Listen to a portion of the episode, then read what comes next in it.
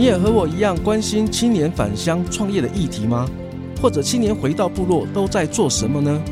我是马耀，每个礼拜天晚上十二点，我在阿利安九六点三原住民族广播电台以及各大 Podcast 频道，我用三十分钟的时间与你分享原乡青年创业的心路历程，让你看见原乡逐梦的精彩故事。欢迎来到青年返乡。Are you ready？大家好，我是马耀，金马耀嘎姑。今天我们邀请到鲁马 Healing 小村艺术负责人，也是我们部落社区大学教授族群英语以及艺术疗愈课程的讲师 Kelo 来到我们的节目，要和我们分享原乡艺术疗愈的心路历程。Kelo 长期致力于原乡的陪伴，并借由艺术作为媒介，帮助不善言辞的族人。透过艺术去释放族人无法言说的感受，重新找回内在的力量。在这以原住民为主的部落社会，Kelo 如何以汉人的身份获得我们族人的认同呢？他在生命中一定遇过许多的挑战。现在我们就来一同聆听 Kelo 生命中的感动时刻。欢迎 Kelo。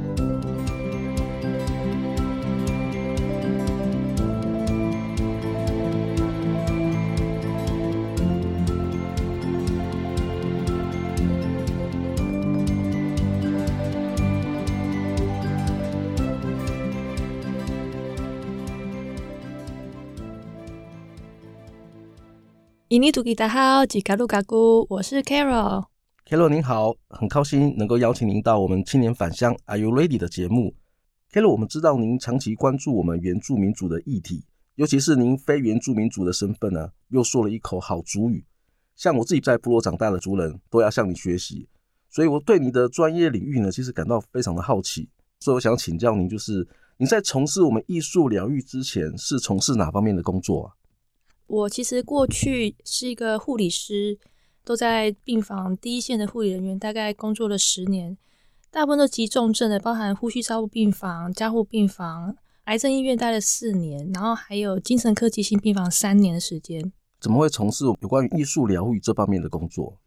这个问题问得非常的好，就是我其实，在二零零七年的那一年的夏天听了一个讲座，他就是四位。呃，从国外各个地方不同的学校毕业的一个艺术治疗师分享他们的经验。那因为他们来自不同的领域，有有在学校的，有在可能医疗方面，或者是发展迟缓啊那种，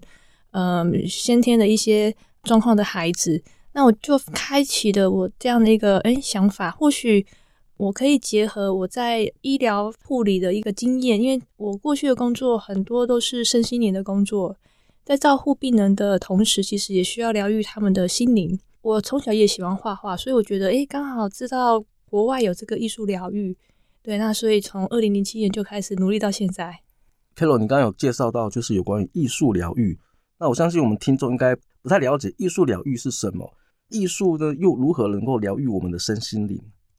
好，这个问题其实有很多人在问啊，那。我我觉得这个在讲那个艺术疗愈之前，我觉得可以稍微简介一下，在国外这个专业的训练会比较清楚。就是它其实是一个独立的一个学科，跟心理智商是不同的学科。可是，在台湾，它可能会变成是一个辅助疗法而已。比如说，在英国哈，因为我是在英国念书的，至少要两年的时间，包含你一个礼拜会有两天全天的一个实习，还有定期的督导。然后还有你需要被治疗的经验，比如说你要找一个五年年资以上的一个艺术治疗师，跟他做一对一的一个治疗，为期两年这样子。还有你本身要有足够的一个敏感度，就是可能在着重在，比如说你是念艺术治疗的话，你对艺术的那个图像需要有足够的敏感度。他可能个案创作了什么样的图案，你能够去察觉到，嗯、可能会有一些议题在里面。还有你自己本身需要长期的创作，那在在参与这个课程的呃学员，应该很多人会有好奇说，诶，在国外讲艺术治疗，感觉好像有点有状况才需要去接触嘛，对不对？那其实呢，嗯、我在台湾这几年都是做比较推广的部分，包含在原住民族部落大学，也是做一个比较社区推广的那样的感觉，因为其实一般人都可以去接触，因为我们每个人。可能多多少少，哎，比如说难免会比较烦躁的时候，或者是比较紧张的时候，或者是刚好遇到一些事件，比如说我在族群的领域的服务，其实有发现到很多可能有上亲的议题哦，因为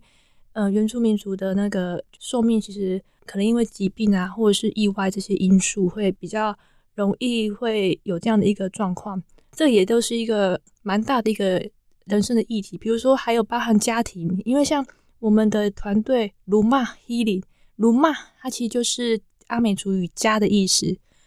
这个部分的话，就是比较是我在做这样的一个族群服务，一个蛮中心的一个概念。我希望说是以家庭为中心的一个疗愈。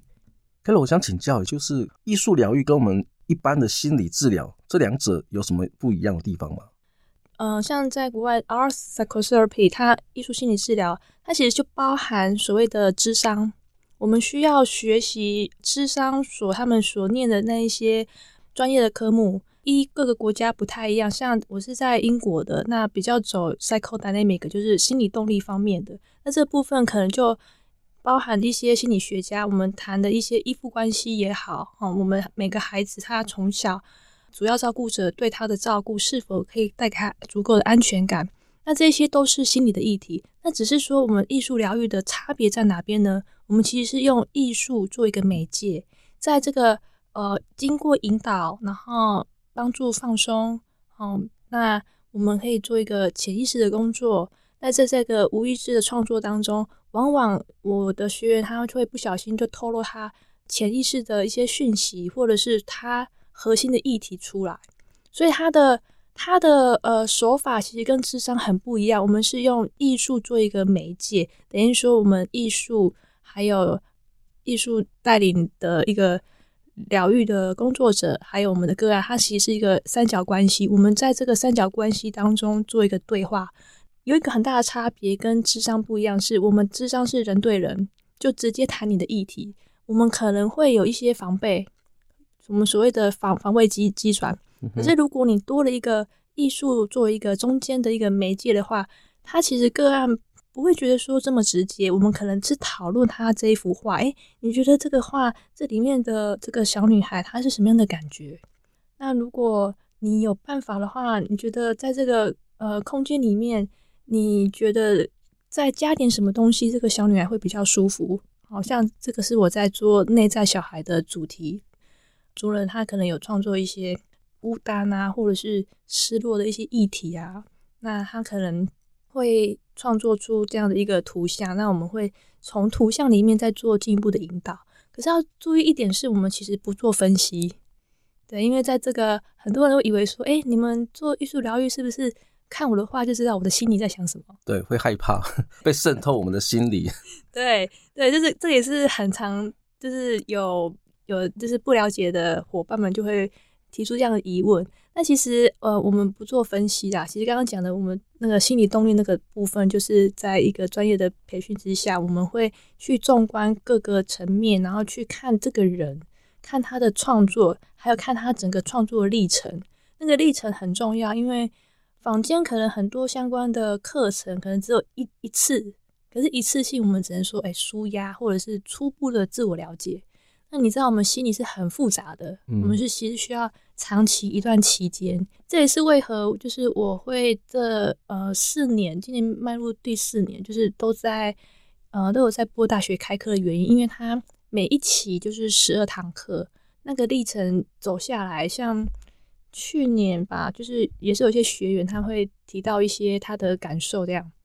感觉就是艺术疗愈能够疗愈我们的身心灵，蛮不错的一个选择。一些问题其实都跟压力、好紧张，可能有一些相关。我想说，是不是你有也有需要？哦，我们我们现在上班族都非常有这个需要，对，对，也是对。所以其实我们一般人都很难放松。那放松这件事情，就是会在这个课程里面，呃，也是很重要的一个一个主轴，就是我会带音乐冥想放松，会挑一些，甚至会呃挑一些有关于就是原住民族相关的音乐进来。比较有符合这样的一个文化的一个内涵，当他们放松下来之后，他才能够很自在的做一个创作，然后从这个放松的情境之下，他涂出来的这些他的创作的的图像，有可能就会不小心透露出他潜意识的一些内容出来，这样子。我还蛮好奇，就是说是什么原因让你放弃十年护理师的工作，一脚踏入我们艺术疗愈的领域？又是什么原因让你特别关注我们原乡艺术疗愈的议题？你是看到我们原乡有什么样的一个问题吗？那关注原乡的议题，我觉得，呃，有一个很特别的经验，就是我到一个德鲁古的部落，泰鲁格族的部落，在花莲秀林乡的水源部落。也是因为我的念护专的时候，我的同学就是在那个部落，然后他知道我有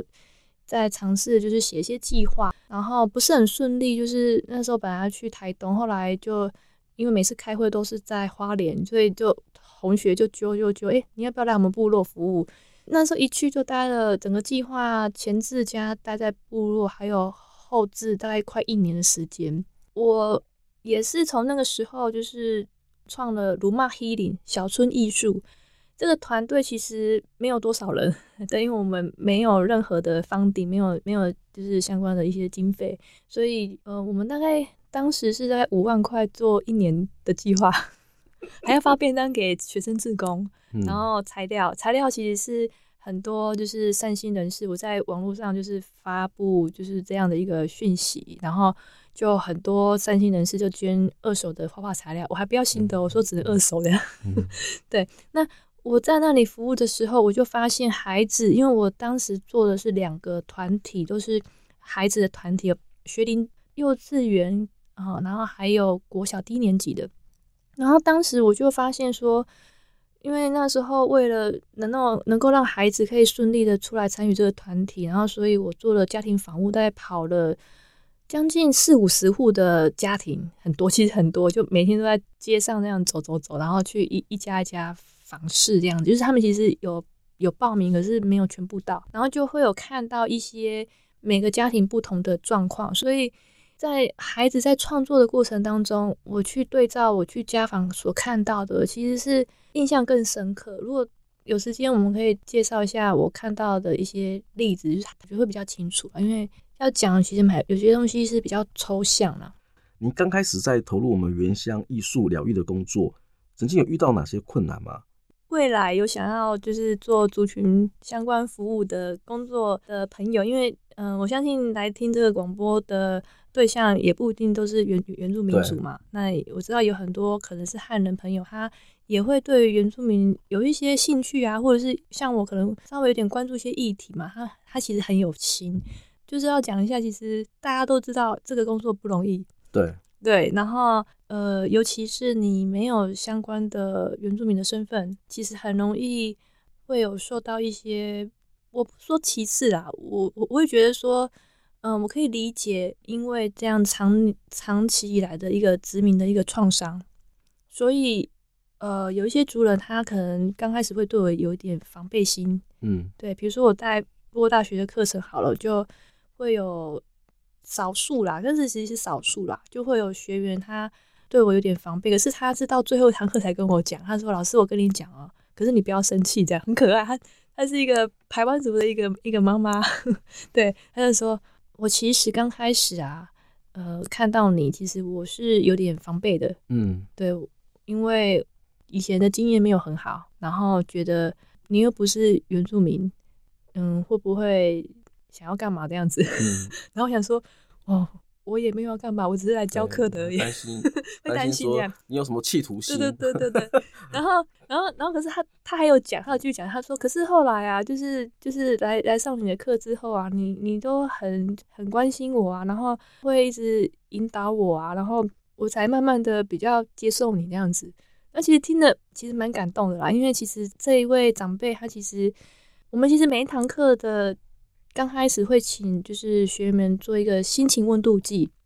你们大家可以 Google 就是心情温度就可以查到它公开的一个版本，它就是很简单五个题目加嗯附注那个有没有自杀想法，这就这样的一个题目。这个长辈啊，他其实测出来是比较重度的困扰，而且他有自杀的想法，所以其实是需要特别关注的。所以呢，我觉得很特别一件事情，当那一个班级结束之后，然后因为我还有加开班在。在另外一间教室，结果这这一位长辈啊，他时不时就来看我，可是他没有来画画。我说你不多留一下吗？你要不要一起来参与？他说不用不用，我来看你一下就好了。我说可是你没有画画，这样子来看一下，因为他是也是坐公车过来的。然后后来是我有跟一些我们的同行的就聊，他说呃长辈看到你就觉得安心的，这也是一种疗愈。从事我们艺术疗愈啊，其实艺术疗愈它也是一个必须要跟人接触的一个工作。我知道您这边从事我们原乡艺术疗愈的工作，遇到其实是比一般我们艺术工作者面临到的困难，其实是还蛮多的。最让你感到纠结的地方是什么？其实，在决定想要走这这条路，包含说可能转职到艺术疗愈，在这几年的时间，都是投注在原住民的这样的一个领域居多。我其实，在投入的这个过程，其实是没有纠结的。这个是我心之所向，我关心的族群，然后、嗯、很有意义，我觉得很有意义。对对对，嗯、没错，因为我会觉得，在这个社会上，反而是那一群不被关注的人，对，他们才最需要呃被看见。因为其实怎么说呢，每个人他的人生不一定是很顺遂的，可能会有一些不如意，或者是不论是家庭啊、工作啊，或者是自己的心灵啊走不出去等等。会想要去全心的投入，我觉得跟我个人的一个背景的一个经验也是有相关的。我是很，我是比较少提啦，因为其实这个问题常被问。嗯，嗯，我到某某个部落，然后就会被老人家就会重新再拷问一次，问你，哎，你怎么那个嘎路啊？你怎么会想要来那个我们部落服务？我大部分其实都开开玩笑说，哎，可能跟原住民特别有缘啊，或者是哎很喜欢啊，什么什么之类的。但其实我觉得，嗯，在这个服务的过程当中，其实我也同样在疗愈自己。嗯，怎么说呢？当我看到，就是我服务的可能这个家庭，它其实不是那么美满，家庭不是那么和乐。比如说我们谈的，嗯，之前有带一些呃孩子，然后有发现他来上课是有包一些纱布啊，或者是手上的手指头都包了 OK 绷啊，然后。在这个团体互动是蛮退缩的，他可能是都在很边边角角。比如说，我们带一些暖身的活动，然后会动肢体，可是他都没办法融入那个群体。然后在分享也是很退缩的。你其实都可以大概观察到，他家庭其实不是这么的温馨。那我觉得我个人的一个家庭背景有一点类似啊。我觉得不是每个人都这么幸运，可以在一个比如说。我们那个童谣什么幸呃幸福美满又安康的家庭里面，嗯、每每个家庭都不一样。然后我们其实孩子其实是最最无辜的吧，因为孩子没有选择可以在哪一个家庭出生。嗯哼。所以呢，我第一个计划就做孩子，其实也是这样的一个出发心。我觉得孩子，嗯、呃，如果我们有一些能力。然后，甚至说，你一些社福单位也好，你可以投注在做于就是孩子的关关注，我觉得是很棒的一件事情。因为孩子在那个黄金黄金时期，他的他的身心可以被照顾到，其实是在他未来的人生当中，包含他的性格也好啊，或者是他的内在的安全感也好啊，会比较稳定。然后，当他再长大一点，他可能会面临一些学业啊。可能就会比较的，就是比较不会说这么的，嗯，没办法好好的去完成。对，所以我觉得这个心灵的部分其实是跟我们的未来可能，呃，念书啊、工作啊，或者是成家啊等等，其实都是一连串相关。它就是人的一生，然后包含到年老，但很多长照的团体，就是长辈他对于他自己的一个年老的一个想法。呃，一开始在投入我们原乡艺术疗愈的经验，其实我是我是蛮认同，而且也是蛮对您要做这件事情一个汉汉人的一个角色，愿意到我们偏乡的地方，其实我是还蛮佩服，也蛮尊敬您做这件事情。你在投入我们原乡艺术疗愈的经验，对你人生有什么启发吗？嗯，刚才我提到说，其实我在服务的过程当中，我同样的在疗愈自己，无论是在原乡或者是近。四五年来，我在都会区服务，就是比较北部的都会区的族人也好，在这个过程当中，因为这样的一个陪伴，慢慢的去了解其实每个人都有自己的苦，然后这样的苦其实只有自己可以解。这个过程当中，对于我也是个人的一个成长啦。可以跟我们听众分享 Rumah Healing 小村艺术未来的愿景。那个 Rumah Healing 哈，那个鲁骂就是阿美族语家的意思，所以就是以家庭为中心的一个计划，就是一个疗愈的计划。前面有提到的，就是第一个计划，就到泰鲁格族的部落服务一年。我其实我当时服务的范围很广，除了我的主计划是带艺术疗愈，然后带就是比较年龄比较小的孩子。其实我当时还有在做老人家，或者是说。成人就是部落妇女啦，嘿，就是简单说，对，那带他们就是体验，呃，那部落有一些计划，其实他们也会请我去带，比如说那时候有机会带，嗯、健康减重，就是他们当时有那种三 H 有没有？那那一堂课我我带了，就是用野菜的一个传统文化知识带到减重里面，我那时候还到图书馆查了很多野菜的书。然后又配合，因为我我就是在这个部落驻村嘛，所以我知道当地就是他们在地的那个食材有哪一些，然后我就把它做到简报里面，然后用比较生动活活泼的方式跟那个巴姨哈，巴姨就是奶奶的意思，哎，巴姨说，哎，这个大家知道这个是什么植物吗？然后他们就会讲他们的族名，然后你知道这个是对我们人有什么帮忙吗？然后有人就会讲这个解酒啊，这个。治痛风还是治什么的？对，那再补充一下我查到的这些知识。然后第二第二部分的话，我们那时候还带了一个比较是身体地图绘画，然后也是从游戏开始啊，就是我放音乐，然后让他们接力涂鸦，先画一个身体的一个样貌。然后 Part Two 的话，就请他们就是大家一起画，然后你画你最需要被关注的身体的部位。可是因为我们是画在纸上，所以老人家一边画，开始就有对话了哦。嗯，比如说有老人家问我说：“老师，我的膝盖不好怎么办啊？”然后或者是老师，我眼睛不好怎么办？然后我就在这个过程当中就可以做卫卫生教育，因为我本身就是护理师的背景，我就可以做这个卫教。我的卫教也都很简单，因为其实大家听众听我讲话，其实都是比较口语化的，我不会用比较。很专业的一些专有名词，因为你知道这个在当地的文化，你需要是人家听得懂的语言。所以当老人家问我说：“嗯、老师，那个我眼睛不好怎么办？然后要要吃什么？”然后我说：“诶，你有没有红萝卜啊？因为其实我知道部落他们有种红萝卜。”然后他说：“有有有，我有种。”然后红萝卜有没有？你拿来切丝，然后倒多一点油，然后一起炒一炒，然后这样吃。他说：“这样就可以了。”我说：“对，这样就可以了。”你不要跟他讲去买枸杞，或者是买叶黄素，嗯、老人家会生气。哎，我又没有钱。这其实我我觉得，